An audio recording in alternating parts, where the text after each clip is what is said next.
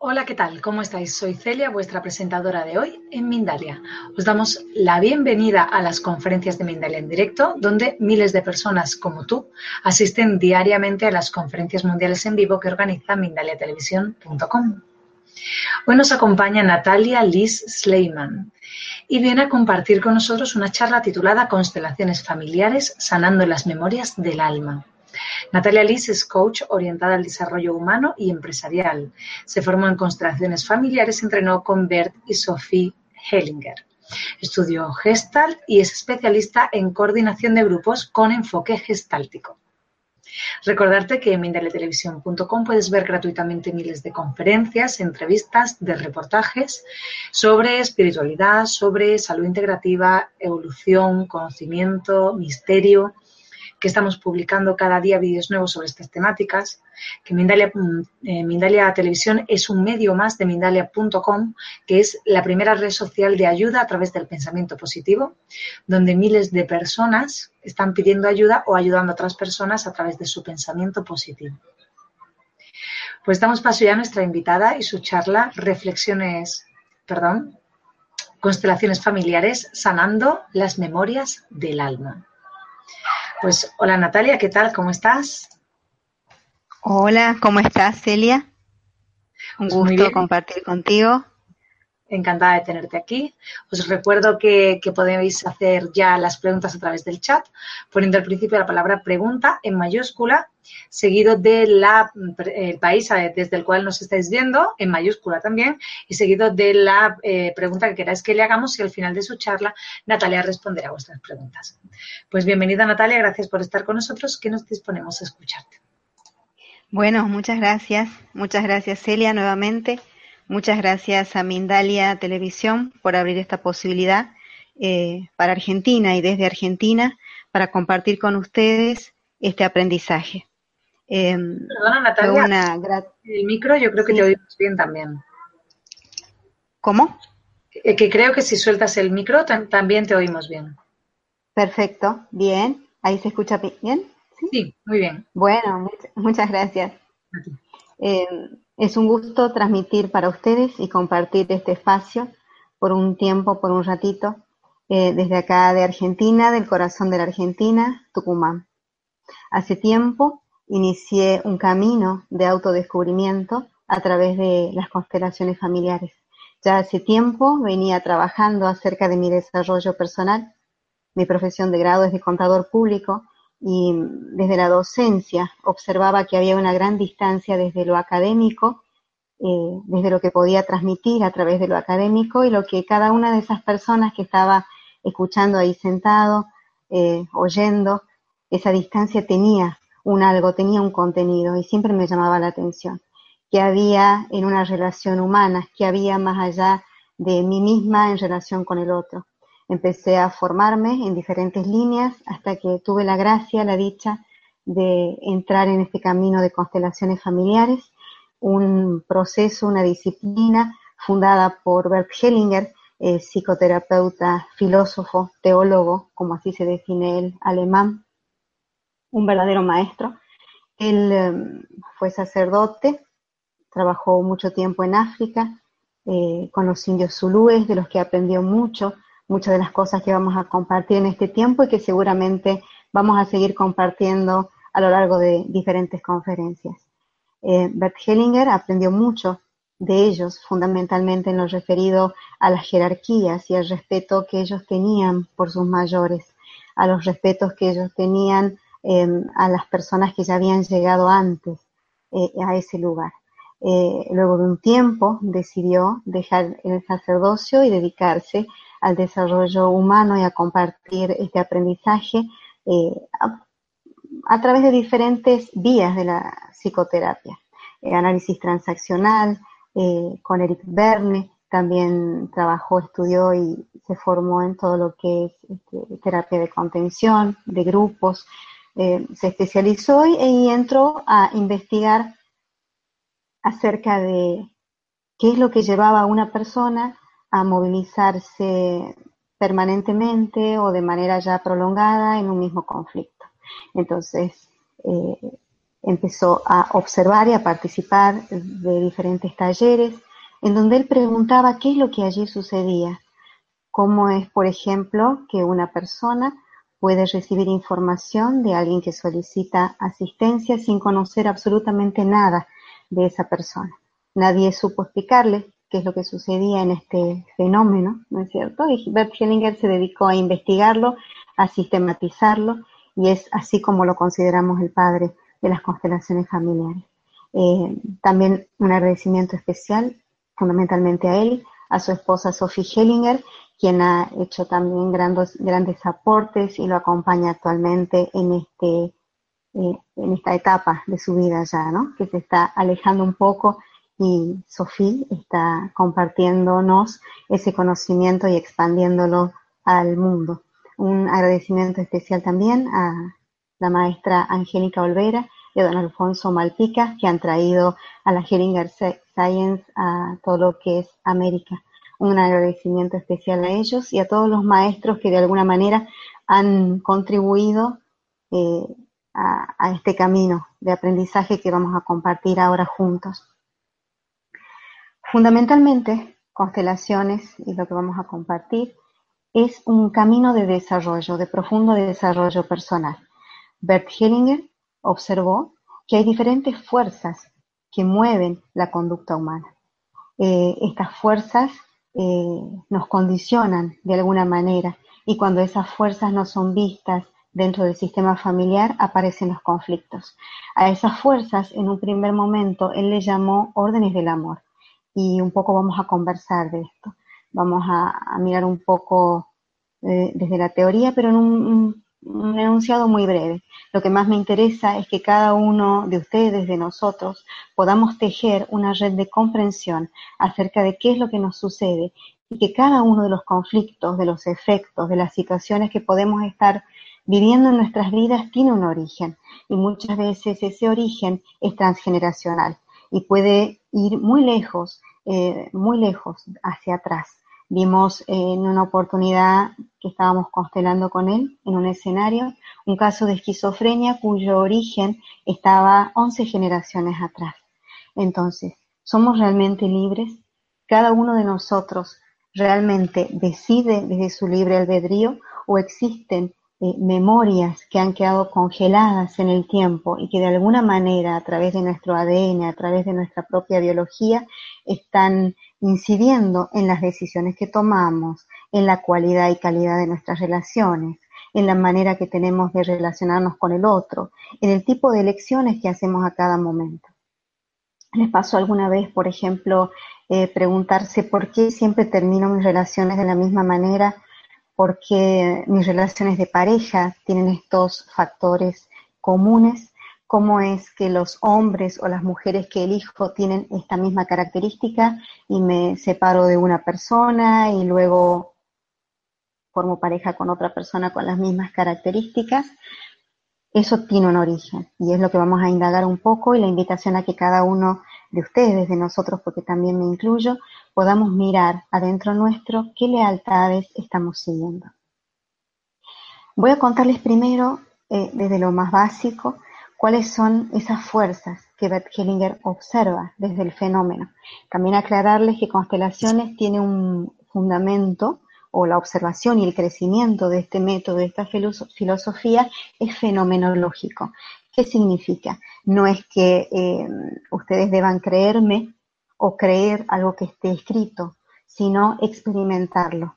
Este conocimiento viene de la pura experiencia, de mirar cómo suceden y se repiten esos movimientos en nuestra vida, en nuestras familias y en la humanidad en su totalidad. Es decir, que la fuente de este conocimiento es el fenómeno.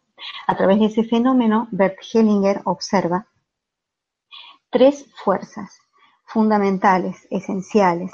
Primero él las llamó órdenes del amor.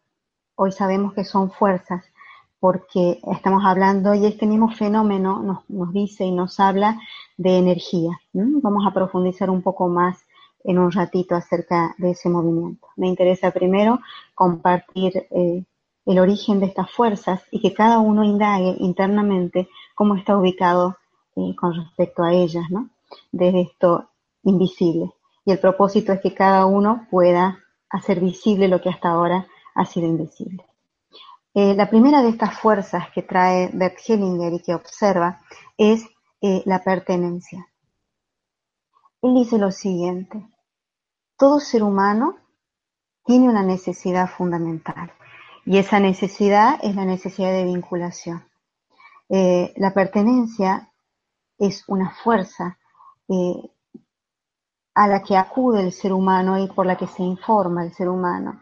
Y hacemos muchas cosas por pertenecer. Desde épocas ancestrales, si hacemos memoria y si observamos un poquito, el peor castigo que podían darnos y darle a otros es el aislamiento, el exilio, eh, cuando papá o mamá se enojaban o nos castigaban y nos mandaban al cuarto, o retirarnos del saludo, o mm, alejarlos de un determinado grupo.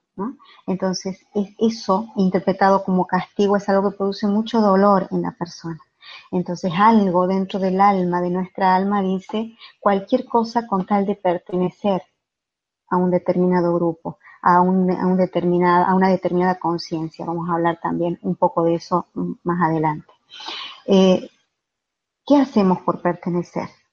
Por pertenecer, si lo vemos desde lo cotidiano, a un equipo de fútbol, nos ponemos la camiseta de ese equipo de fútbol, conocemos los jugadores, y muchas veces ni siquiera conocemos los jugadores, pero nos ponemos esa misma camiseta, gritamos los goles de ese equipo, sentimos una identificación con ese grupo.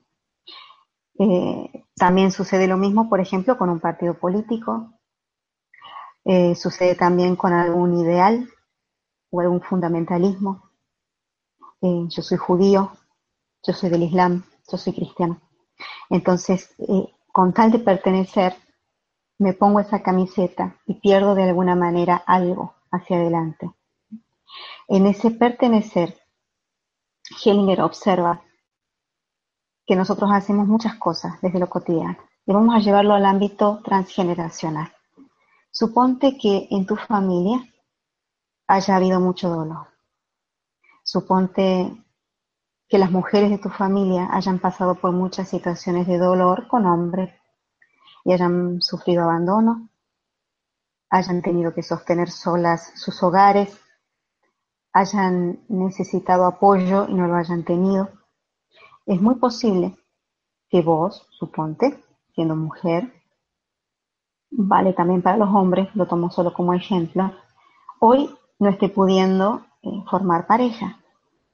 Y aún estando al lado de un hombre que es próspero, que es bondadoso, que tiene buenas intenciones, esa mujer hace cosas para la separación o para que esa pareja fracase. Entonces la pregunta es, ¿cuál es la lealtad que esta mujer sigue para pertenecer? ¿Cuál es la lealtad que seguimos para ser parte de esas mujeres, de ese equipo, de esa, de esa manera de relacionarse de esas mujeres con esos hombres. ¿Qué es lo que dice el alma internamente o qué es lo que puede decir? Yo, como ustedes, yo igual que ustedes. Entonces, desde ese mensaje inconsciente, desde esa frase inconsciente, podemos estar permanentemente auto boicoteándonos y boicoteando, por ejemplo, nuestras parejas.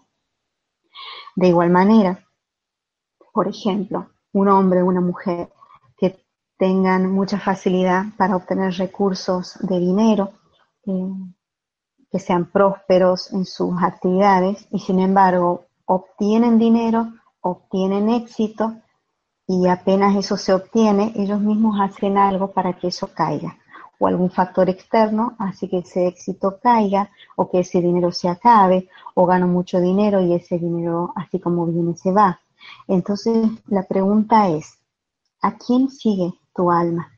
¿Cuál es la lealtad que aún está siguiendo tu alma para pertenecer a aquellos o estar junto a aquellos que no han podido prosperar en tu familia?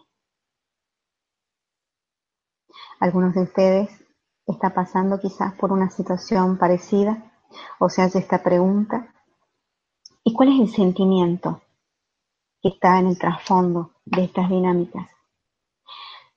Que si nosotros, por ejemplo, tenemos éxito y ganamos dinero y somos prósperos y en nuestra familia hubo dolor, hubo escasez, eh, hubieron guerras, hubieron, hubo muertes, recibimos y concebimos con culpa eso que recibimos de abundancia.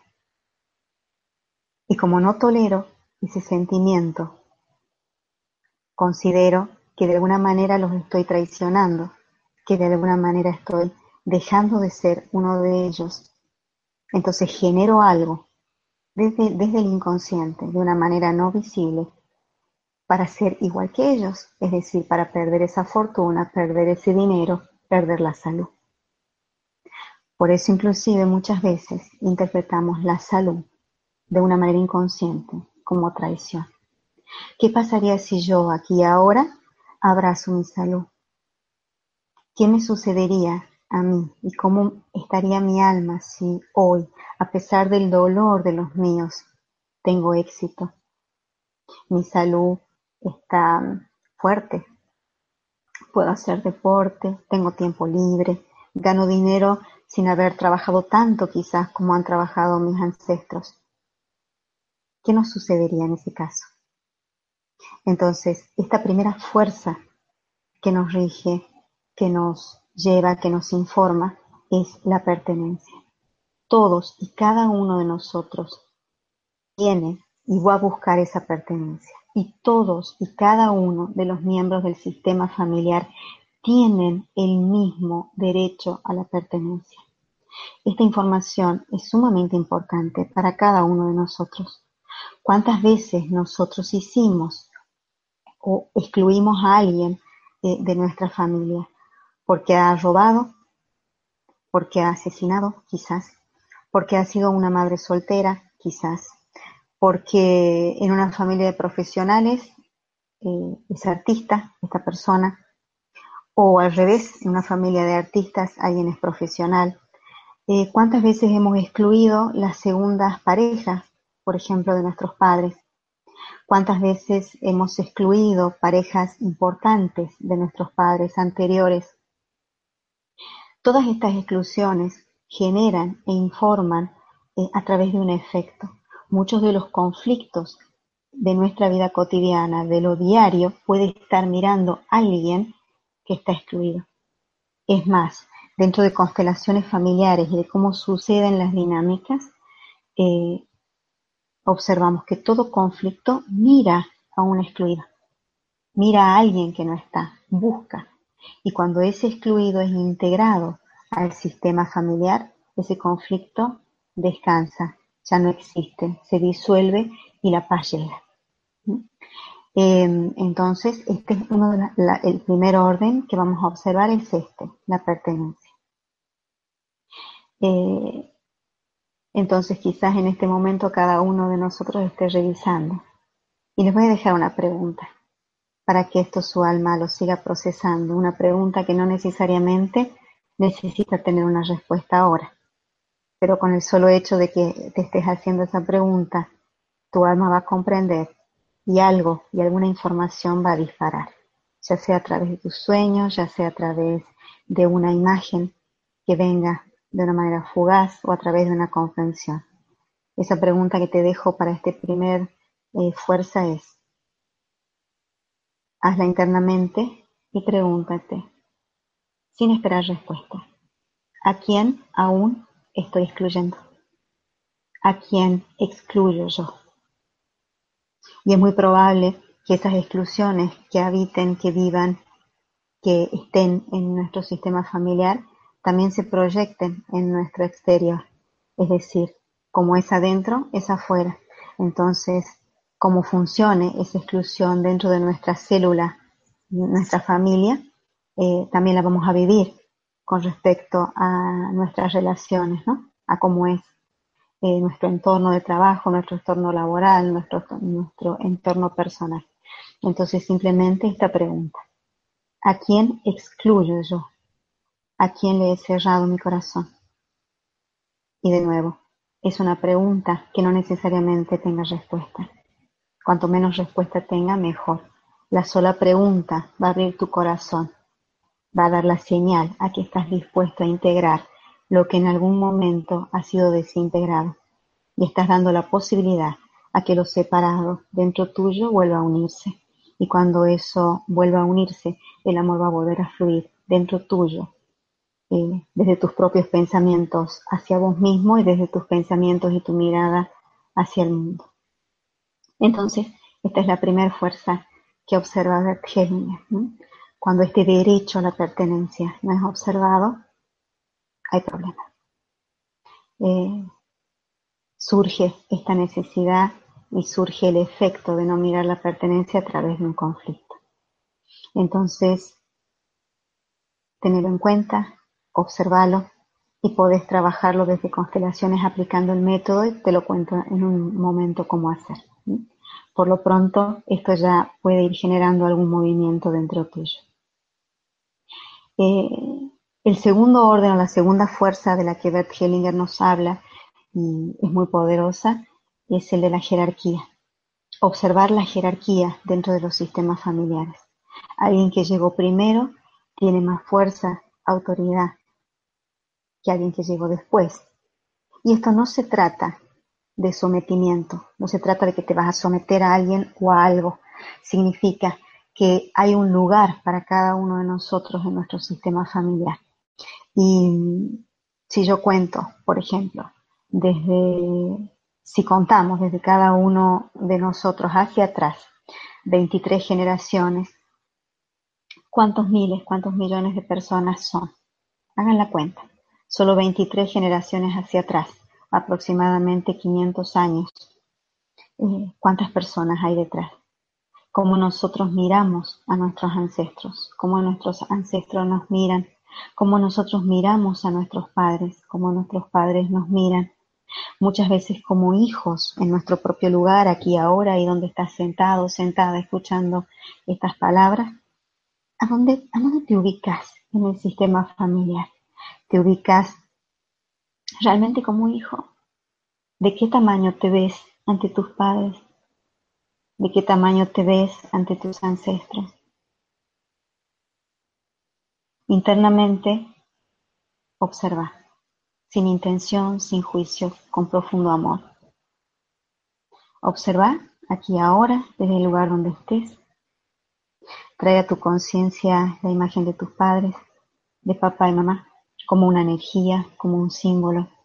Y no importa si los tenés vivos, si ellos ya murieron, no importa ni siquiera si has llegado a conocerlos. Importa que tu origen es, sos de ahí, sos fruto de ese óvulo y de ese esperma, que en algún momento se fusionaron de manera perfecta. Y así como esa fusión fue perfecta, esa perfección también te abarca. Desde ese punto de vista, como nos dice el maestro Bert Hellinger, nuestros padres son perfectos. Entonces observa si estás pudiendo posicionarte en esa perfección si estás pudiendo mirarte más pequeño que tus padres, más pequeño que mamá, más pequeño que papá. Observa si estás pudiendo mirarlos a ambos del mismo tamaño. O si quizás estás viendo a alguno de los dos con mayor preferencia y eso te está produciendo quizás desde una manera inconsciente algún desequilibrio. Simplemente mira sin juicio, sin intención, con profundo amor a vos mismo y a tu historia. ¿Cómo estás dentro de ese sistema familiar? ¿Cómo te ves? Muchas veces como hijos y desde una fuerza que podemos llamarla amor ciego. Y quiero que escuches bien esto, amor ciego. Queremos educar a nuestros padres diciéndoles, por ejemplo, eh, cuídate, deberías eh, eh, hacer estas acciones de determinada manera, deberías comportarte de esta manera, deberías cuidar tu salud de esta otra manera, deberías ver a papá de esta manera, o papá deberías ver a mamá de esta manera, o tu historia este, fue una historia de mucho conflicto, papá, de mucho conflicto, mamá. Entonces no nos damos cuenta, pero estamos juzgándolos. ¿Y por qué hablo de amor ciego? Porque muchas veces confundiendo eh, nuestra fuerza de amor podemos también decir algunas frases. Por ejemplo, querida mamá, que a mí me pase cualquier cosa, menos a vos. Yo antes que vos. Prefiero pasar por el dolor antes que vos pases por ese dolor. Y sin darme cuenta, me estoy poniendo también por encima de mamá, o a veces igual que ella, o por encima de papá, o igual que él. Y no es un buen lugar, porque eso tiene sus consecuencias. Bert Hellinger nos habla siempre de que el amor fluye como una fuente romana, de un cántaro más alto, más elevado, hacia un cántaro más bajo. Entonces el agua fluye desde arriba hacia abajo. Y si yo no me ubico en mi propio lugar, es posible que esa fuerza de vida esté vedada para mí. Es posible, por ejemplo, que si no tomo mi lugar más pequeño ante mamá, tenga dificultades para conseguir pareja, tenga dificultades con el dinero, tenga dificultades para sociabilizar. Es posible que si me siento más grande que papá, por ejemplo, tenga dificultades para mi trabajo, para que las puertas del mundo se abran, que todo me resulte difícil, que mi profesión no esté prosperando, que tenga vedado el acceso al éxito, que todo sea con esfuerzo. Entonces, ubicarnos en nuestro justo lugar nos da la posibilidad de recibir de nuestros padres y a través de nuestros padres todos los talentos que fueron desarrollando nuestros ancestros poder recibir a través de ellos eh, todo lo que ellos pasaron para poder darnos la vida a nosotros. Estamos aquí gracias a que todos ellos han podido trascender las dificultades, han podido cruzar mares, océanos, pasar momentos difíciles, pasar momentos históricos difíciles de guerras para poder darnos la vida. Bert Hellinger tiene un poema muy lindo que se llama La bola de oro. Entonces es eso. Si nosotros no nos ubicamos en nuestro propio lugar, muy difícilmente vamos a recibir esa bola de oro. Y eso obedece a esta fuerza de la que les hablo, la jerarquía. Y aparece algo también más curioso para observar y para estar muy, muy atentos. Lo que nosotros no podamos hacer como, como hijos, nuestros hijos también van a recibir esa información. Es muy posible, por ejemplo, que un hijo tenga eh, dificultades para prestar atención, tenga problemas de conducta, eh, esté permanentemente enojado, molesto, a disgusto, se enferme. Esos, ese tipo de conflictos, ese tipo de situaciones, muchas veces nos dice, bueno, miremos a papá. ¿Qué es lo que le está pasando a papá? Porque un hijo que dice lo mismo que decimos nosotros, yo antes que vos. Entonces muchas veces un hijo, a través de sus conflictos, a través de sus enfermedades, a través de sus adicciones, lo que está haciendo es traer a papá o a mamá a la vida. Porque el alma de un niño reconoce cuando alguno de los padres tiene una necesidad de morirse o tiene conductas que lo llevan a movimientos de muerte. Entonces, ¿qué dice el hijo? Yo voy detrás de ti. Yo te sigo. Son algunas de las frases, son algunos de los movimientos. Entonces, vuelvo aquí ahora y a cada uno de nosotros que estamos aquí compartiendo este momento. ¿Hacia dónde mira tu alma? Si tu alma sigue mirando atrás, si tu alma sigue en el reclamo, si tu alma sigue en el juicio hacia mamá, hacia papá, hacia tu historia y a la historia de ellos, ¿hacia dónde mira tu alma? Si tu alma mira hacia atrás, no hay vida posible. Si tu alma mira hacia atrás, es posible que tus decisiones estén orientadas a esos movimientos de muerte. Y esta metáfora esto que te cuento, influye en las decisiones que tomas. Por ejemplo, cuando voy a una entrevista laboral, ¿hacia dónde mira mi alma? Mira hacia la prosperidad, hacia el servicio que puedo dar al otro, a mis talentos y a cómo mis talentos pueden servir a la tarea que se está convocando, para la que se está convocando, o algo internamente dentro mío, dentro de cada uno de nosotros dice, no tengo acceso a mis talentos, porque me niego a tomarlos, porque le he cerrado el corazón a papá y a mamá. Entonces puedo ir a entrevistas, puedo tener proyectos, puedo tener grandes planes. Sin embargo, una parte de mi alma aún sigue mirando hacia atrás. Por eso el efecto es lo que la vida nos trae, es el resultado. Entonces aquí le acerco, otra observación. El orden o estas fuerzas se conocen por sus efectos. Como esté siendo el efecto en nuestra vida, está siendo el orden en nuestra alma. ¿Qué hacer con esto entonces? Internamente, sin intención, sin juicio y con amor.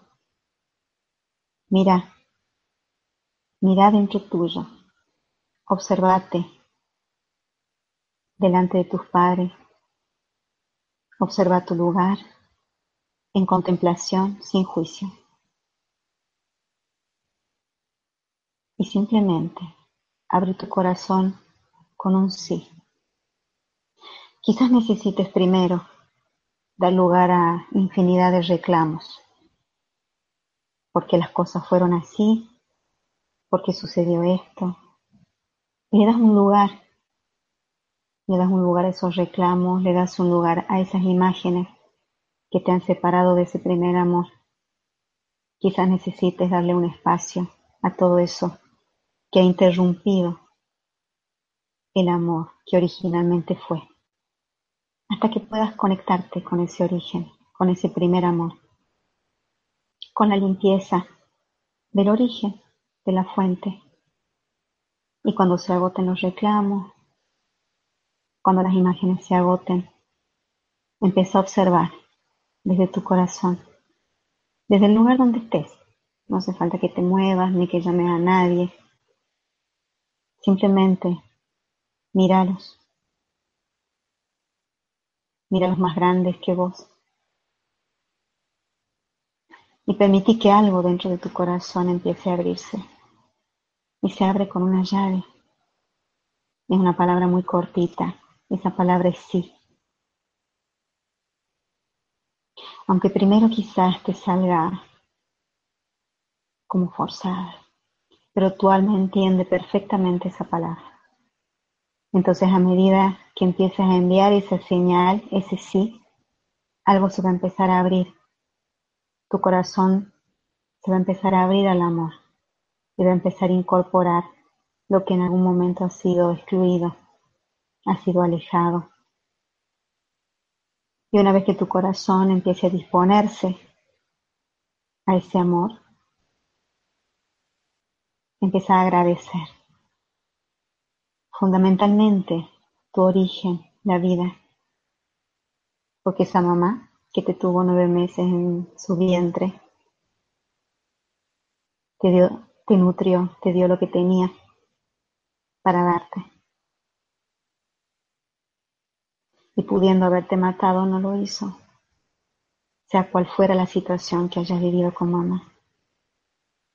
Mamá y papá son tu origen.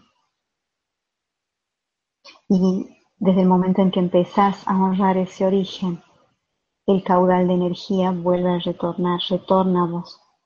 Empieza a suceder una conexión especial de nuevo. Vas a empezar a conectarte con, con la abundancia. Imagínate miles, millones de talentos y de aprendizaje vivido por tus ancestros. Todo eso vuelve a vos solamente porque te has podido poner en tu propio lugar. Y la segunda fuerza, observar la jerarquía dentro de tu sistema familiar. Y cuando vos te ubiques en tu propio lugar, en el sistema familiar, tus hijos, tus nietos, tus bisnietos van a hacer lo mismo. Cuando una pieza se acomoda en el sistema, se acomodan varias, muchas.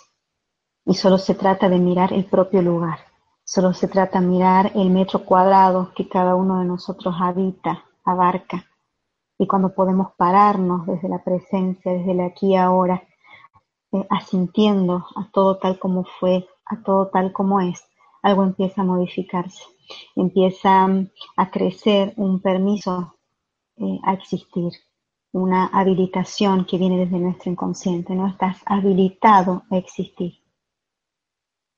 Entonces eso genera una fuerza especial, en donde empiezas a girarte hacia la vida, empiezas a elegir desde la vida, empiezas a percibir tu historia como tu combustible, como tu fuerza, como tu éxito. Imagínate entonces que tus padres, tus ancestros están detrás tuyo, que nunca estás solo, no hay manera de que estés solo, porque así como heredamos el color de ojos, el color de piel, los tonos, los gestos, también heredamos todas esas memorias. De alguna manera todos ellos están con nosotros y es muy bonito sentirse así. ¿Cuántas veces quizás te has contado la historia o el cuento de que estás solo? No estamos solos en lo absoluto. Estamos llenos de recursos. Lo que quizás no esté aún es la fuerte conexión que te habilita ese sí, ese, ese, permiso que empieza con tu sí. Un sí también a lo difícil, porque el desafío aquí es eso. Todos podemos ser buenos con los buenos, todos podemos ser nobles con los nobles, todos podemos hacer, ser agradecidos con lo que es agradable. El real desafío es poder agradecer a alguien que quizás haya sido una persona difícil en nuestras vidas, porque han traído algo, han traído un aprendizaje. Agradecer a los difíciles, amar a los difíciles, porque esos difíciles están en absoluta consonancia con nosotros. Para que alguien sea difícil, algo difícil también hay dentro nuestro. No somos inocentes a esa relación que es directa, a ese espejo que es directo. Con lo cual, cuanto más ames a los difíciles, Cuanto más asientas a lo difícil, más vas a estar amándote a vos mismo, más vas a estar asintiendo hacia vos. Y cuando nosotros asentimos a nosotros mismos, cuando nos empezamos a abarcar en nuestra totalidad, la fuerza generadora y creadora es inmensa. Eh, dejamos de estar jalados hacia atrás en los movimientos empezamos a sentir un impulso. Entonces de aquí la frase que tu historia te impulse, que tu historia sea tu combustible y que no te jale hacia atrás. Y eso solamente depende de qué haya en tu corazón y cómo estés viviendo esa experiencia con tu historia en tu corazón. Y eso depende de vos, porque todo fue perfecto. Todo trajo una semilla para vos. Todo eh, lo que sucedió y lo que sucede te está confirmando, te está configurando en el ser humano que sos, que estamos siendo todos ahora. Y si miras un poquito más, y miras quizá un conflicto, y te miras vos mismo dentro de un conflicto, y te miras a vos mismo luego de ese conflicto, observa cómo saliste de ese conflicto. ¿Saliste más débil o más fuerte? ¿Saliste con menos recursos o con más recursos? Con lo cual eso ya es una fuerza inmensa para agradecer y honrar. La tercera fuerza que observa Bert Hellinger, que es muy interesante y es muy, muy poderosa, es el equilibrio entre el dar y el tomar. Cada uno de nosotros está en permanente intercambio.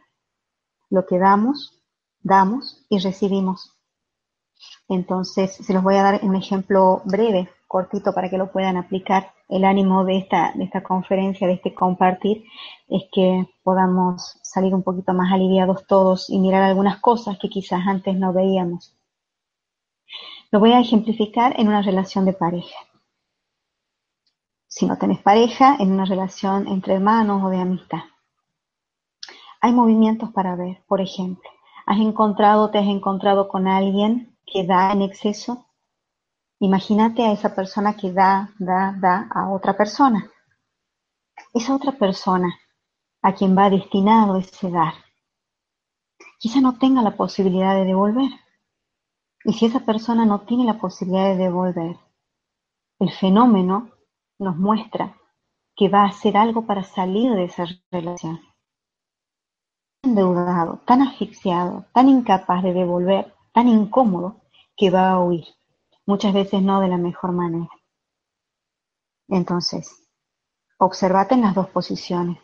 Si quizás estuviste ante alguien que daba, daba, daba, quedaste sin posibilidad de devolver, tuviste que huir, tenés ahí una comprensión. O si quizás estás siendo una persona que desde un amor ciego da, da, da y no le da la posibilidad al otro de devolver, observa a dónde estás dirigiendo esa relación o en qué puede terminar si no tomas cartas en el asunto. ¿Cómo funciona una relación que crece? Cuando el dar y el tomar son equilibrados. Por ejemplo, eh, llego a casa, eh, preparo una mesa para recibir a mi esposo. Mi esposo llega, se siente agasajado, se siente cómodo y mm, disfruta eh, de su cena.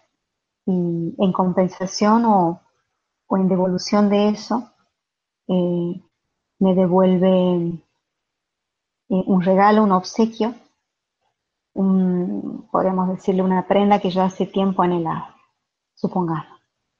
Y me devuelve un poco más de lo que yo le di. Como él me devuelve un poco más de lo que yo le di, quedo yo en deuda.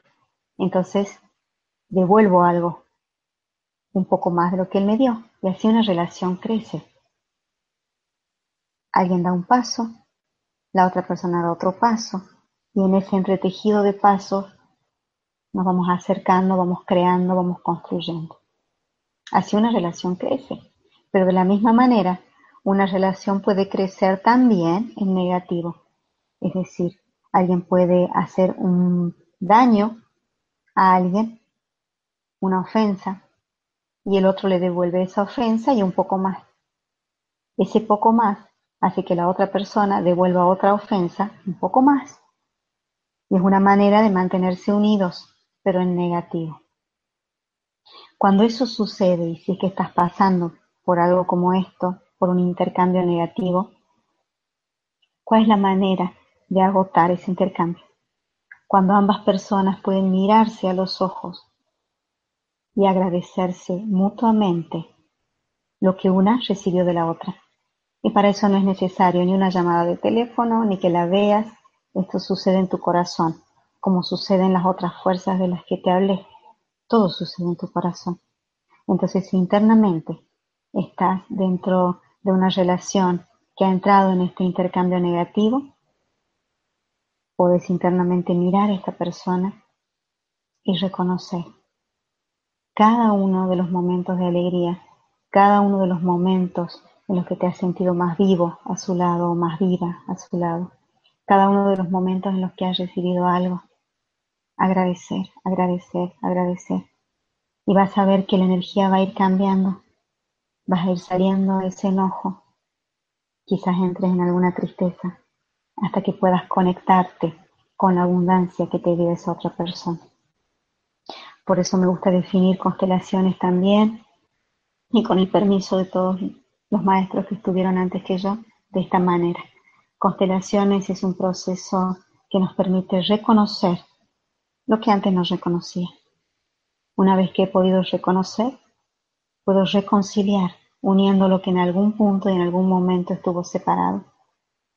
Y una vez que esa fuerza vuelve a unirse e integrarse, experimento por esa integración una profunda paz.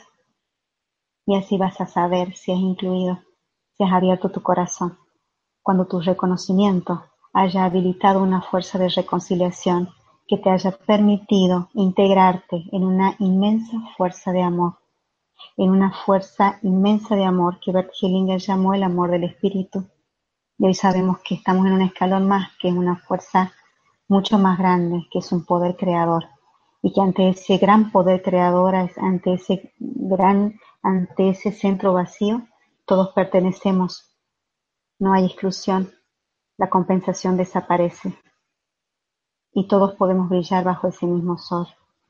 Que hay vida para todos y para cada uno de nosotros. Que nuestras familias, si hubieron asesinos, si hubieron víctimas, ambos deben ser mirados con el mismo amor. Y cuando eso suceda, algo en nuestra familia descansa. Y no descansa solamente para nosotros que podemos mirarlo, sino que a través de nuestra buena mirada, a través de nuestro movimiento de reconciliación, también algo sana en el campo de nuestros abuelos, de nuestros ancestros. Y esas memorias del alma empiezan a sanarse. Empiezan a sanarse porque han sido vistas, porque han sido reconocidas, porque han sido amadas. Y cuando dentro mío hay ese movimiento, también lo vivo, porque soy parte de ese sistema. No hay manera de separarme. Entonces, cuando puedo mirar con amor lo difícil, cuando puedo mirar con amor lo excluido, cuando puedo mirar con amor eh, las enfermedades, cuando puedo incluir en mi corazón. Eh, todo lo que quizás antes estaba diciendo, no, a eso me resisto, eso no es justo, eh, algo sucede.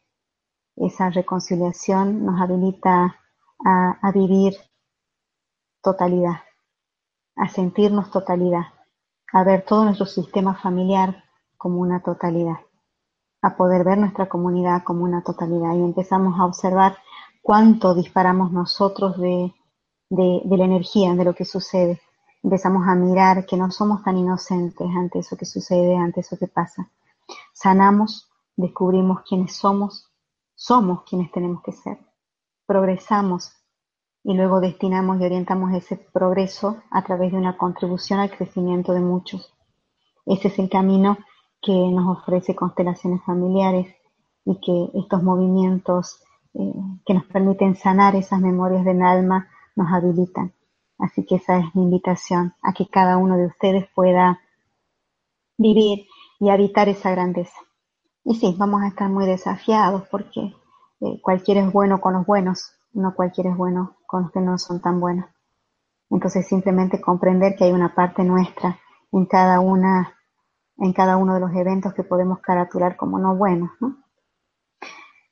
Entonces, esta es la primera contribución que nos hace Bert Hellinger, comprender que estas tres fuerzas regulan e informan permanentemente, nos informan y a través nuestro informan nuestras relaciones y nuestra manera de estar en el mundo. Em, otro de los descubrimientos que hace Bert Hellinger y también lo comparte es acerca de las conciencias, cómo funcionamos. Y aquí conciencia no es la voz de Dios hablándonos al oído. Entonces a ese material lo podemos dejar para compartir quizás en otro momento. Eh, siento a través de, este intercambio que aunque no los vea, lo siento perfectamente como si estuvieran conmigo. A través de este intercambio considero que han sido movimientos suficientes por hoy. Así que me voy a, abrir a recibir sus preguntas y a responderles sus inquietudes. Pues muchas gracias Natalia por compartir tus conocimientos con nosotros. Antes de pasar a hacer las preguntas que nos han llegado desde países de todo el mundo, quiero recordaros que Mindalia es una ONG sin ánimo de lucro que tiene como uno de sus objetivos ayudar a difundir el conocimiento humano e impulsar la solidaridad planetaria por todos los medios que justo debajo del vídeo de esta conferencia, en la descripción escrita, podéis encontrar más información sobre Mindalia y Mindalia Televisión. ¿Para qué? Pues para suscribiros a nuestro canal de YouTube e informaros de nuevos directos y vídeos ya publicados, para colaborar por un mundo mejor como voluntario de Mindalia, escribiendo artículos de noticias positivas o traduciendo vídeos, o hacer una donación económica a la ONG Mindalia si así lo deseáis. Pues ahora damos paso a las preguntas que tenemos para ti, Natalia. Pamela te pregunta, perdón, eh, sí, Pamela te pregunta, soy de una familia de 10 hijos. ¿Cómo sanar a tanta gente con constelaciones? Me preocupa mi segundo, que es violento y resentido. No hace nada en su vida y se deprime a menudo. Me preocupa y ahí se cortó. Me preocupa a mi segundo hermano que es violento y resentido. No hace nada en su vida y se deprime a menudo. Bien, el nombre de la persona es eh, Pamela. Bien, Pamela, gracias por tu pregunta. Em, como hijos tenemos un lugar. También tenemos un lugar como hermanos. Y muchas veces un hermano difícil o un hermano que esté pasando por alguna situación difícil está asumiendo quizás algo por nosotros. Está asumiendo algo difícil y asumiéndolo Él nos exime de que nosotros tengamos que pasar por eso. También sucede con hermanos con ciertas discapacidades o con ciertas conductas como la que traes. Para poder generar dentro tuyo dentro de tu corazón un movimiento que impulse a tu hermano. Primero, salir de la fantasía que nosotros tenemos que sanar a alguien. Nuestra única tarea es sanarnos a nosotros mismos. Es decir, Pamela, solamente observa tu propio lugar en el sistema familiar. Obsérvate pequeña ante papá y mamá. Y a través y a partir de esa observación, comprender que este hermano tuyo tiene su madre y su padre. Y quizás esto implique, quizás, que puedas apartarte del lugar o de sentirte tentada por o ser o, verte como, como papá o mamá de tu hermano, simplemente como hermana, y mirar con mucho amor su dificultad, porque esa dificultad también está al servicio de un crecimiento sistémico, a la vez que puedas mirar con amor su conducta, a la vez que puedas decirle sí, sí a tal como es, sí a todas las situaciones tal y como son, sí también quizás al dolor de tus padres si es que están con ustedes, sí a toda la historia en la que esté como esté transcurriendo, eso va a habilitar un flujo de amor que quizás le llegue a tu hermana y ubicarte como hermana fundamentalmente. Poder asumir tu propia abundancia y quizás en honor a lo difícil que puedan estar eh, pasando diferentes miembros de tu familia, en honor a eso puedas asumir tu propia abundancia y orientar y dirigir esa abundancia en honor a ellos. Haz algo bonito con lo que a vos te toca y eso es una fuerza inmensa de sanación para tu sistema familiar. Y desde luego que habilitar y abrir una constelación eh, para vos fundamentalmente eh, puede ser un gran movimiento de reconciliación. Aquí también me das pie para decirte algo. Constelaciones siempre trabaja o, está al servicio fundamentalmente de la reconciliación. Y en función de la jerarquía, un hermano no siempre tiene permiso de trabajar por otro hermano. Un padre siempre tiene el permiso y hasta la obligación de trabajar por un hijo. Un hijo no puede trabajar por su papá o por su mamá, por ejemplo porque ahí estaría transgrediendo eh, esta fuerza de la que les hablaba, que es la jerarquía. ¿no? Entonces, ¿qué es lo que podemos trabajar en constelaciones? Quizás lo que me produce ver a mi hermano así. La resonancia que vos puedas tener, Pamela, con este hermano. Eso lo puedes trabajar perfectamente en un grupo o en una sesión individual. Espero haber respondido tu pregunta. Walter te pregunta desde Argentina, quiero saber cómo curarme de un engaño de mi ex mujer con un ex amigo. Me dolió bastante, él siempre quiso derribarme como ella y lo lograron.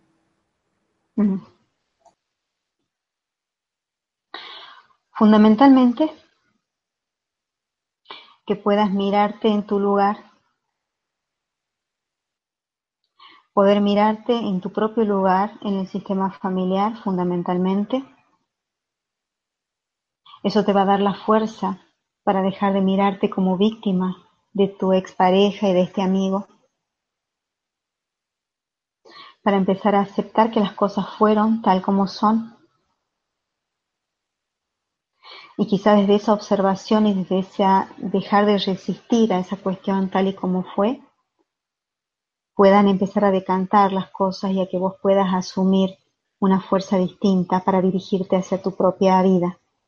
Es muy difícil dar una pregunta, dar una respuesta directa a consultas de este tipo, más te puedo acercar algunos movimientos y, o algunas preguntas también. Mirando esa escena, mirando esa historia, mirando esa imagen, ¿hacia dónde estás dirigido? ¿Estás dirigido hacia un movimiento de muerte o estás dirigido hacia un movimiento de vida? Dale permiso a tu corazón o habilita por lo menos tres posibilidades a través de las cuales puedas dejar esta historia atrás y poder ir hacia y dirigirte hacia un movimiento que te engrandezca, soltando esta cuestión tal y como fue y asumiendo que quizás esta misma situación haya estado al servicio de otro movimiento sistémico dentro de la familia, al servicio de alguna otra compensación. También decir algo que Hellinger eh, nos lo marca mucho, ¿no? Y no digo que tenga relación con esto, simplemente lo voy a nombrar. Lo voy a nombrar en función de esta pregunta y en función de algo que estoy percibiendo ahora como importante. Hellinger siempre dice, le tengo más miedo a una víctima que a un asesino. Le tengo más, le temo más a una víctima que a un asesino, porque cuando nosotros nos sentimos víctimas de una situación o víctima de alguien, internamente estamos acumulando una, una energía, una energía de enojo, un cierto derecho a la venganza, ¿no es cierto? Entonces muchas veces es tan fuerte esa, esa energía que ponernos en responsables, ponernos en protagonistas y hacer el movimiento de vida y tomar la decisión de elegir la vida, tomar la decisión de seguir adelante, implica renunciar a ese derecho. Entonces mi pregunta es, ¿estás dispuesto a renunciar a ese derecho? ¿Es esta situación más grande que vos? ¿Cuánto estás dispuesto a hacer para dirigirte a un movimiento de vida? Y aquí les acerco solamente dos tips en relación a esto, dos miradas, dos, eh, dos recursos. Primero, entre vivir y morir, siempre es más fácil morir. Nunca se olviden de esto. Entre vivir y morir, siempre es más fácil morir. Y segundo, la vida da miedo, porque es incierta. Entonces, cuando sientan un cierto cosquilleo, están en un movimiento de vida, ¿sí? Y, saber qué, es lo, lo, que más les va a costar dirigirse hacia la vida. Va a ser más fácil contar el cuento viejo, traer a la, a la historia como fue. Eso es más fácil. Lo que más esfuerzo les va a llevar, lo que más fuerza les va a pedir, no esfuerzo, sino fuerza, es dirigirse hacia un movimiento de vida. Y para eso nuestros padres tienen que estar bien dentro de nuestro corazón. Entonces hay un bonito movimiento ahí para hacer de reconciliación interna, fundamentalmente con tus padres. Um, Luz te pregunta desde Colombia, estoy en Francia en este momento, ¿cómo puedo sanar mi árbol con mis hermanos y mi madre? Porque tuve una infancia dura, difícil, fui violada por mi padre, pero salí solita adelante. Mm nuevamente esta, salir de esta fantasía, ¿no? Eh, sanar el árbol. En realidad, lo único que podemos hacer es sanarnos a nosotros mismos y sanar las memorias que aún están alojadas en función de esa historia. Hellinger no habla de perdón, habla de olvido y de poder asumir que las cosas fueron tal y como son. Quizás puedas mirar a tu historia en un momento de introspección, en un lugar silencioso, íntimo para vos. Con ojos abiertos o cerrados puedes ponerte delante de tu historia, como una luz, como un símbolo, como una persona. Poder decirle sí a esa historia, tal como es, tal como fue. Y a medida que avances en ese sí, vas a ir sintiendo que algo va sucediendo dentro tuyo hasta que tu corazón pueda abrirse y puedas agradecer el flujo de vida que vino de todo esto que también fue difícil, fue duro. Y esa fuerza de agradecimiento, esa fuerza y ese pulso vital te va a sanar a vos. Y cuando te sane y vos te sanes a vos misma, esa fuerza, ese impulso cuántico, esa, esa fuerza eh, inconmensurable va a sanar también a los tuyos. Pero no, no, no partir de esa lo que Schellinger le llama esa mala ayuda, ¿no? O entrar en, el lugar de Salvador. Primero es lo que te pasa a vos, lo que pasa en tu corazón, tus sentimientos más profundos, reconciliar lo que estuvo separado y lo que está separado dentro tuyo, trabajarlo mucho y a partir de ahí la fuerza de vida vuelve. Por supuesto que vuelve. Y cuando vuelva para vos, vuelve también para los tuyos. Pero primero es nuestro propio lugar. ¿Mm? Primero es nuestro lugar. Brenda te pregunta desde México, soy la mayor de tres hermanos, hija de un padre no reconocido por su padre. Quiero sanar las relaciones de amantes e hijos de padres diferentes. Gracias. Mm. Vuelvo de nuevo a esto, ¿no? Como el enfoque de constelaciones es un enfoque fenomenológico, cada caso es absolutamente diferente uno del otro. Eh, un hijo no tiene acceso ni tiene permiso a sanar a un padre porque es una cuestión de jerarquía. Y es demasiada carga y demasiado peso para un hijo mirar hacia atrás. Y siempre recuerden que cuando queremos resolver la vida de nuestros padres, cuando queremos resolver la vida de nuestro árbol, cuando queremos resolver esa historia, estamos en absoluto movimiento de muerte, sin posibilidad que nuestra vida florezca. La vida posiblemente nos resulte dura, nos resulte eh, que todo eh, nos pide esfuerzo, nos requiere fuerza, que las cosas no nos salen bien, que nos enfermamos. Es como si con este cuerpo de 60 kilos, 70, 80, tuviera que levantar un pilar de hormigón, ¿no es cierto? Entonces, en primer lugar, estás en un mal lugar.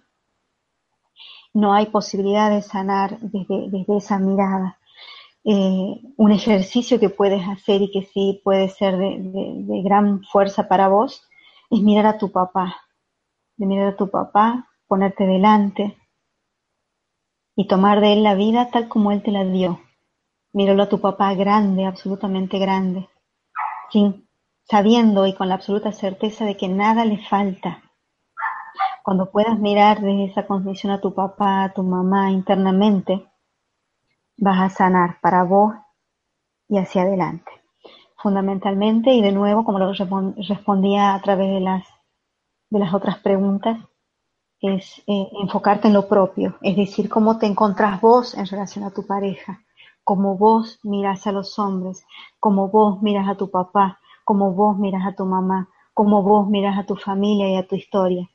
¿Cuál está siendo tu lugar en este momento en el sistema familiar? ¿Dónde te estás ubicando? Entonces, a partir de esa mirada, vas a lograr una comprensión diferente, siempre mirando lo que te está sucediendo eh, desde tu lugar. ¿no? Si intentamos o pretendemos arreglar algo de nuestros padres, quedamos realmente presos de un movimiento nefasto. Eh, y eso se va a compensar con historias de fracaso en tu propia vida. ¿Mm? Entonces, estaría bueno que, te puedas conectar con alguien que haga constelaciones México. Es, está siendo una cuna hermosa para todos nosotros de constelaciones y que puedas acercarte a vivir desde un taller, desde una jornada y mirar esta situación. Desde vos, no podés trabajar para sanar a tu papá, pero sí podés trabajar qué te pasa a vos con los hombres qué te pasa a vos con los amantes y cuál está siendo tu historia con, los hombres de tu familia.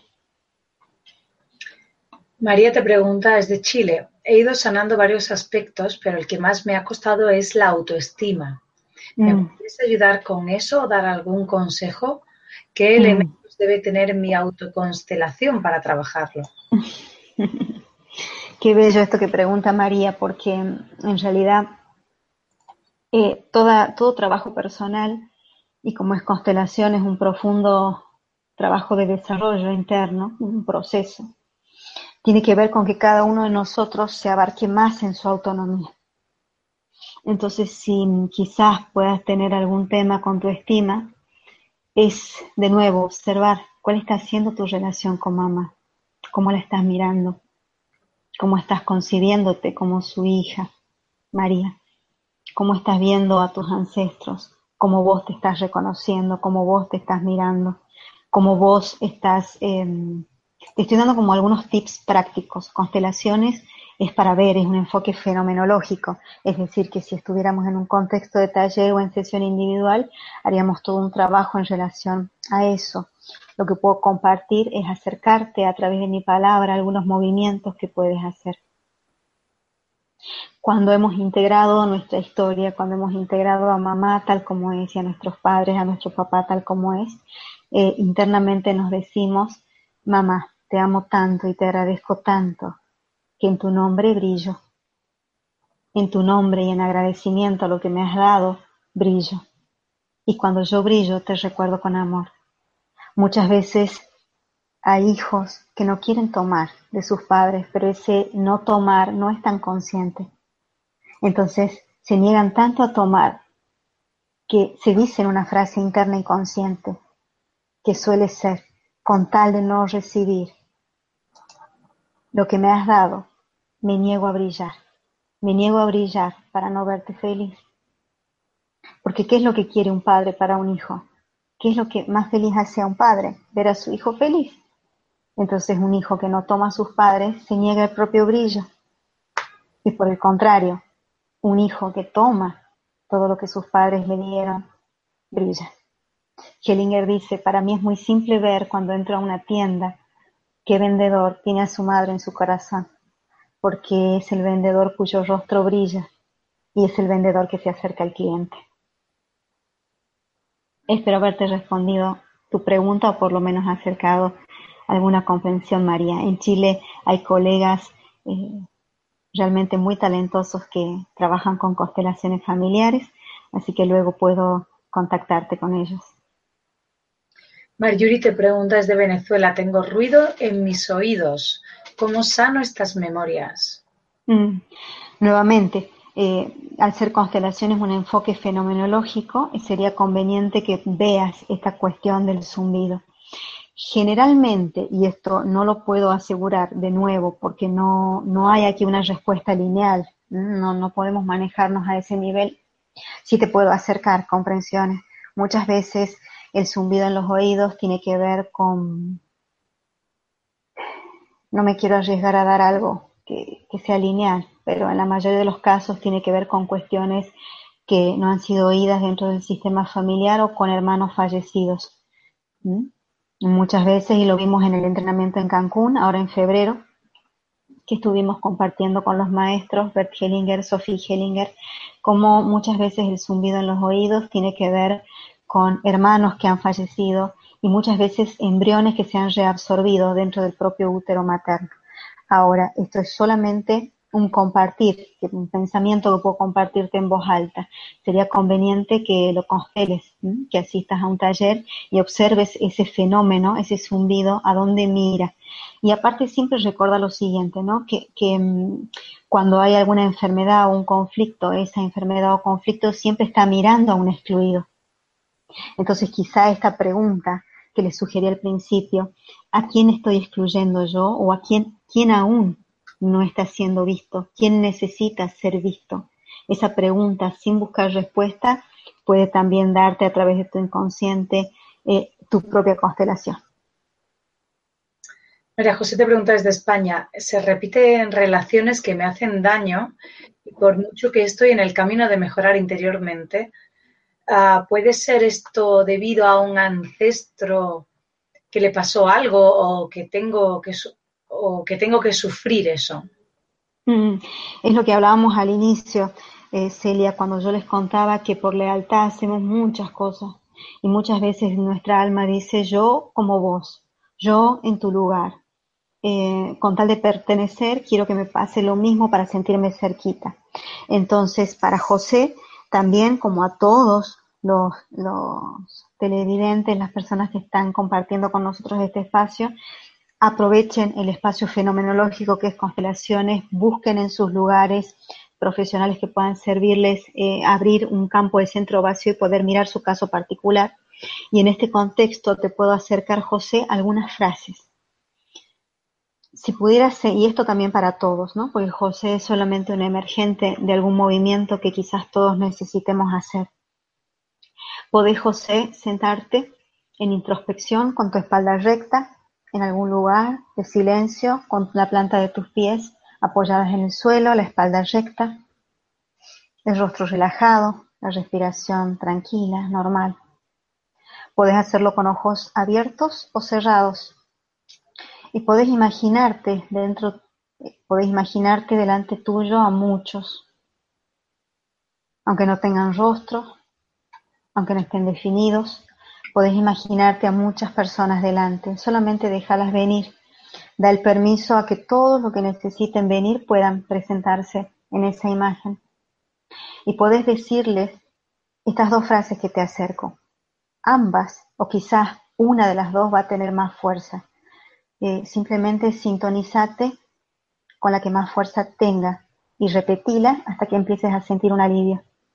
Mirando a todos delante como siluetas, como figuras, inclusive como símbolos o como una nube. Les decís, ustedes por ustedes y yo por mí. Esa es una frase. Ustedes por ustedes, yo por mí. Y la otra frase, ustedes son ustedes y yo soy yo. Ambas frases tienen funciones distintas. Su función es poder salirme de implicancias sistémicas y la otra salirme de identificaciones sistémicas. La implicancia es cuando un posterior dice directamente yo en tu lugar. Y la identificación es cuando un posterior, en este caso vos José, digas yo como ustedes. Son los dos movimientos que podemos observar en constelaciones. Entonces te lo eh, puedo acercar como ejercicio eh, y observa qué es lo que esto sucede, qué es lo que te pasa haciendo este ejercicio. Eh, repetí estas frases hasta que sientas que algo em, se alivia dentro tuyo. Y cuando empieces a experimentar ese alivio, internamente decía esta frase. Gracias, fundamentalmente, gracias. Y luego del gracias, elijo vivir varias veces hasta que empieces a experimentar una fuerza distinta. Elijo vivir. Te deseo lo mejor, José. Espero que te haya servido eh, esta mirada. Mayerlin te pregunta desde Estados Unidos. Yo puedo hacer una constelación por mi esposo, él tiene que sanar a su papá y a sus hermanos y tiene mm. cirrosis hepática. ¿Yo puedo mm. hacerlo por él o ah, juro tiene que ser él? Porque él no cree. Mm. Eh, repíteme el nombre que no te oí bien, el nombre de, esta señora. Mayerlin. Bien, Mayerlin. Eh, las mujeres las mujeres tenemos un, una fuerza vital inmensa en nuestros sistemas. Tenemos una fuerza creadora inmensa y una fuerza destructora inmensa. En el caso por el que estás atravesando con tu esposo, hay un ejercicio que lo mostró Sophie Hellinger en el año 2015 en México, que me dejó realmente impactada y que como mujeres, y aquí les hablo a todas las mujeres que están escuchando y que están viviendo este espacio, eh, nos regaló este, esta comprensión. ¿Cuál es esta comprensión? Y esto es lo que te traslado y les traslado ahora, les transmito. Lo que puedes hacer es mirar a tu pareja con profundo amor. Mirarlo de tu mismo tamaño.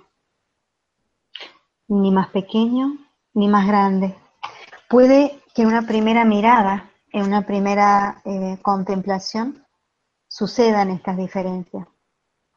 Puede que traigas a tu conciencia a tu pareja y lo mires más pequeño. En ese caso necesitas trabajar voz con voz, porque por algún motivo te estás mirando como su mamá. Entonces necesitas mirar a tu mamá detrás.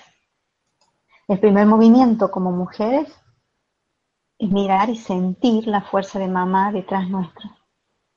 Una vez que sentimos la fuerza de mamá detrás nuestro, la fuerza de papá detrás nuestro, ya estamos en nuestro propio lugar como pareja. Si no podemos entrar y entrar en una dinámica de mirar a, nuestro, a nuestra pareja, sea varón o mujer, como hijo o como hija. Entonces es el primer movimiento. Sentirnos realmente y vernos y vivirnos como pareja.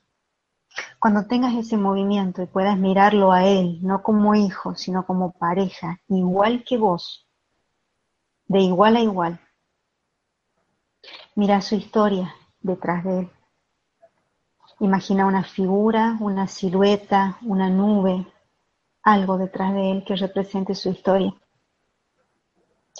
Miras con profundo respeto, amor y asentimiento a esa historia y sin ninguna intención, sin intención de que él se sane, de que él se cure, de que las cosas cambien, no le pongas intención, solo pone amor. Mira detrás de él con profundo amor y asentimiento su historia. Y aquí amor no es un sentimiento, eh, eh, como les diría, infantil, sino eh, aquí cuando yo les nombro esta palabra amor, es, se traduce en esta frase, sí a todo tal como es, sí a todos tal como son. Algo sucede que cuando como mujeres miramos con profundo amor la historia de nuestros hombres, algo sucede en esos hombres y algo sucede en nuestros hogares. Así que te invito a, llevar adelante esa experiencia y a vivir desde el fenómeno, que es lo que se produce a partir de hoy. Espero haberte contribuido. Te deseo lo mejor. Um, Optiman, que supongo que es un nick, te pregunta desde México. Tengo muchos conflictos por resolver. En constelaciones, ¿cuál es la recomendación? ¿Con qué comenzar? ¿O se trabaja todo en la primera sesión? Qué bonita pregunta. Te agradezco muchísimo por esta pregunta. Hellinger siempre dice, y así nos formó y así me formaron mis maestros. Eh, en constelaciones, cuando esperamos a que el movimiento suceda, siempre el movimiento que sucede en la espera nos muestra el punto crucial. Es fundamentalmente, primero, asistir a, un espacio, ¿no es cierto?, donde puedas constelar. Puedes también tener tu propia constelación interna en tu propio lugar, tu propio viaje interior, y eso va a partir desde asentir esos conflictos, es decir, mirarlos y asentir a ellos, no resistirte. Cuanto más resistas a estos conflictos, más estos conflictos crecen. Cada conflicto tiene un mensaje inmenso de vida y una cualidad y una cantidad de recursos inmensos para cada uno de nosotros. Eso es lo que podés empezar a hacer, ¿no? Empezar a agotar la resistencia hacia esos conflictos, como movimiento más simple, más cotidiano, como primer movimiento. Eh, en una constelación, hoy estamos trabajando hasta sin palabras, es decir, que si asistieras a un taller y quisieras mirar algo tuyo, una incomodidad, un movimiento de vida que no está fluyendo, solo basta con que te sientes al lado del, facilitador o participar en el taller y el punto crucial se devela en, este compartir. Hellinger cuando nos invita a trabajar en el escenario ni nos mira la cara. Si vos observás este, cómo él dirige o cómo él asiste en estos espacios, este, tanto Bert Hellinger como Sophie y los grandes maestros, de los que he aprendido y como también lo practico y lo, llevo adelante, eh, no es necesario ni siquiera por preguntar por el tema, porque lo que observamos es que generalmente, digamos, la mayoría de las veces se trata de mirar ese punto crucial. Y cuando ese punto crucial es resuelto, cuando ese, en ese punto crucial hay una reconciliación, todos estos que vos podés observar como conflictos se resuelven, porque son frutos de un mismo árbol que tiene una misma raíz entonces sería simplemente mirar lo esencial. Hellinger siempre dice, antes usaba anteojos, unos anteojos muy gruesos, hasta que aprendí a ver lo esencial. Y cuando aprendí a ver lo esencial, dejé de usar los anteojos. Entonces es eh, ya ir diciéndole a tu inconsciente, a, tu alma, que es tan sabia, a tu gota de espíritu que está dentro tuyo, es hacerte esta pregunta. ¿Cuál es el punto que aún no puedo mirar a quien aún sigo excluyendo. A través de estos conflictos me mantengo cerca de quién. A través de la incomodidad que me producen estos conflictos, me mantengo cerca de quién. Poder mirar con amor lo que te sucede, con mucho amor, y fundamentalmente decirte esta frase, elijo vivir e ir orientándote cada día un poquito más a tomar decisiones que te acerquen a la vida poder dejar atrás quizás lo difícil e ir tomando los recursos de tu sistema familiar. Te deseo lo mejor. Gracias por tu pregunta. Clara te pregunta desde Argentina, ¿los hijos a partir de qué edad pueden constelar? Mm. Vi hacer constelaciones a Bert Hellinger con niños. Em, yo no me atrevo.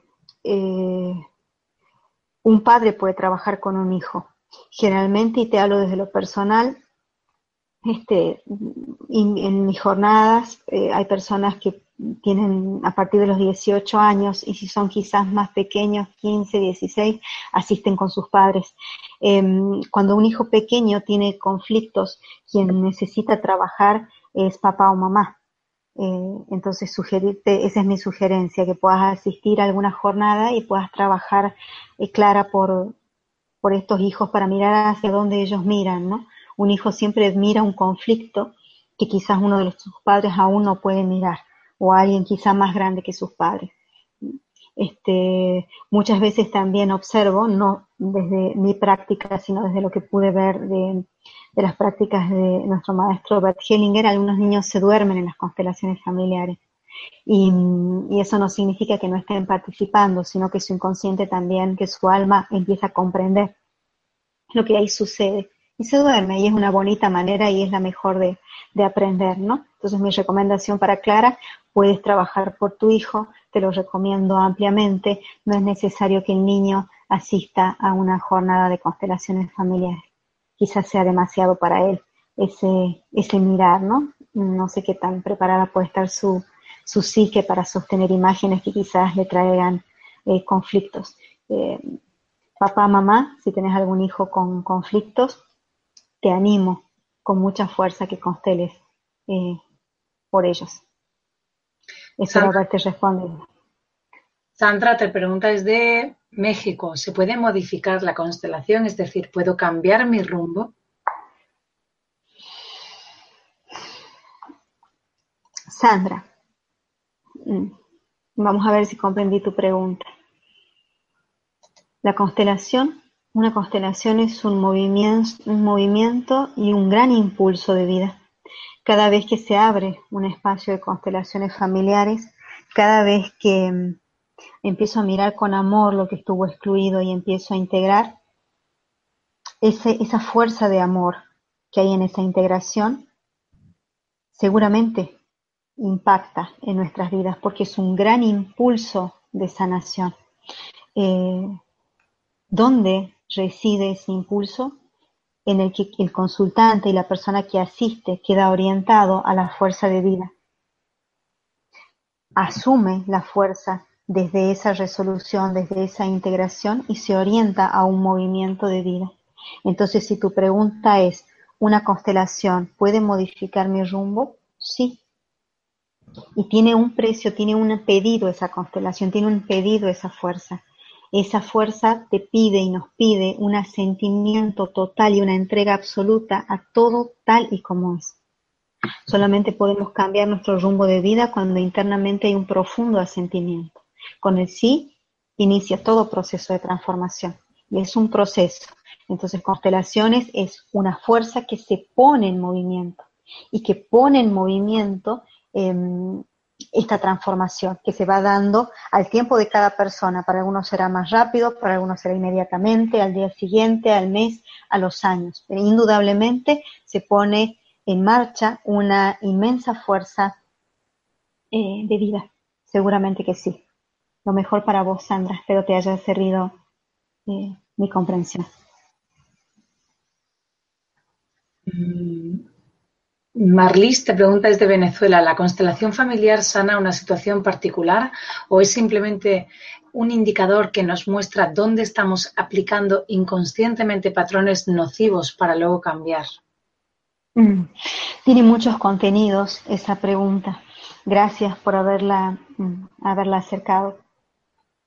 El enfoque de constelaciones familiares es sistémico, es decir, que somos empezó siendo claramente sistémico y hoy es cuántico. Es decir, que en un primer momento eh, nos concebíamos y nos mirábamos como factores dentro de un sistema, nosotros como parte del sistema y nosotros como totalidad del sistema. Em, cuando abrimos un caso hoy en el enfoque y en la dinámica que estamos en las nuevas constelaciones familiares, es un enfoque cuántico.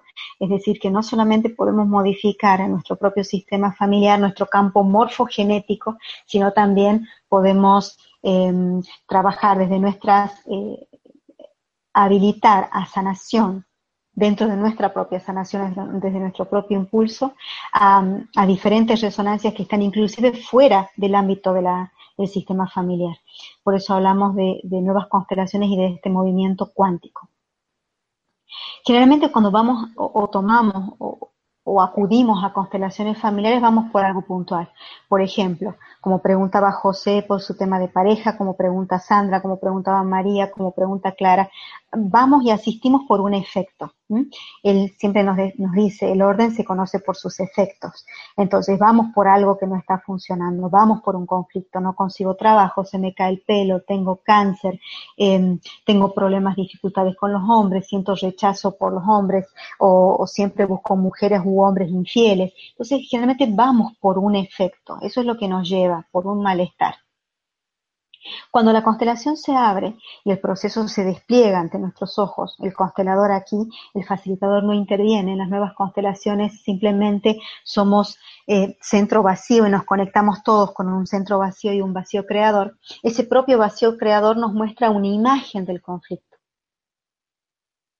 A medida que el facilitador está abarcado en ese centro vacío, el cliente y los participantes también eh, están sintonizados y en resonancia con ese centro vacío, ese centro vacío eh, facilita y habilita a ese movimiento y a esa fuerza creadora.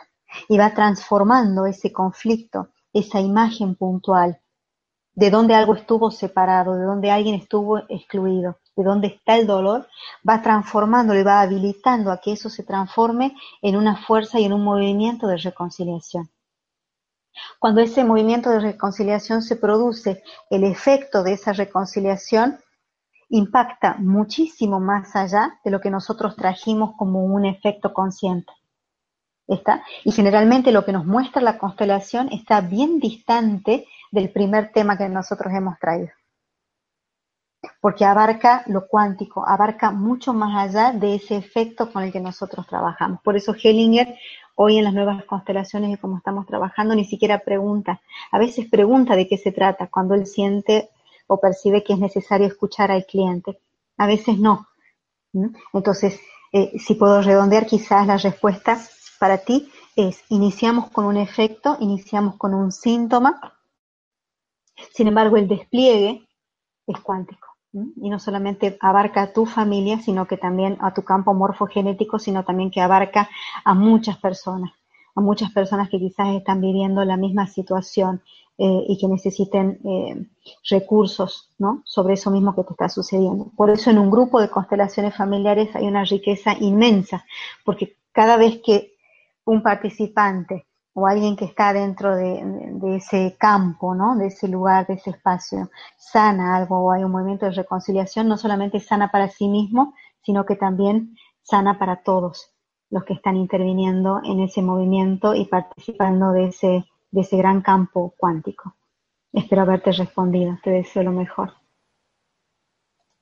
Pues hasta aquí ha llegado nuestro tiempo, Natalia por tus respuestas y por la información que has compartido en directo con personas de todo el mundo en numerosos países que han participado hoy como Perú, Costa Rica, Argentina, Estados Unidos, Puerto Rico, Ecuador, México, Colombia, Japón, Venezuela, Nicaragua, Italia.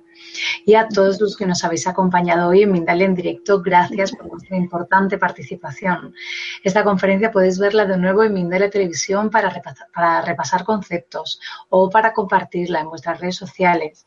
Em, dejamos estos últimos instantes para que te despidas, Natalia, para que digas contactar contigo, que es algo que me ha preguntado, si vas a dar talleres. Mm. Eh, fundamentalmente y entre todo, un agradecimiento inmenso a Bert Hellinger, Sofía, a todos los que han abierto, a mi querida maestra Laura, que me ha transmitido un conocimiento inmenso y en su honor puedo compartirlo con todos ustedes ahora.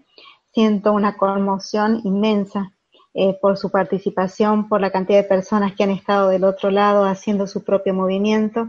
Decirles que en esta época de conciencia que estamos viviendo, em, es fundamental que cada uno de nosotros se abarque en su propio espacio, en su propio lugar, en su propia autonomía, en su propia estima.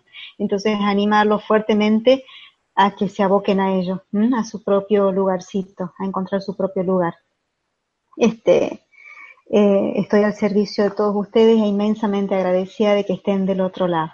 Eh, ¿Cómo pueden contactarme? Les puedo acercar mi mail, Natalia Sleiman, como se escribe, sin el arroba gmail.com. Ese es mi mail. Y mi celular, que pueden contactarse por WhatsApp, más 54 9 381 463 6139. Pues antes de terminar, recordaros que en mindaliatelevisión.com, debajo de este y otros vídeos en la descripción escrita, podéis encontrar más información sobre Mindalia y Mindalia Televisión para suscribiros a nuestro canal de YouTube e informaros de nuevos directos y vídeos ya publicados, para colaborar como voluntarios de Mindalia o para hacer una donación económica a la ONG Mindalia si así lo deseáis. Pues de nuevo a todos, muchísimas gracias, en especial a ti, Natalia, ha sido un placer. Igualmente, un placer inmenso. Los espero para seguir compartiendo. Se han quedado muchas preguntas sin responder, así es que tendremos que convidarte a que las respondas en una próxima conferencia. Con todo gusto. Em, y eh, gracias de nuevo a todos y nos vemos mañana en Mindal en directo. Un abrazo. Muchas gracias, Celia. Gracias a todos. Un abrazo, Natalia. Nos vemos pronto. Nos vemos.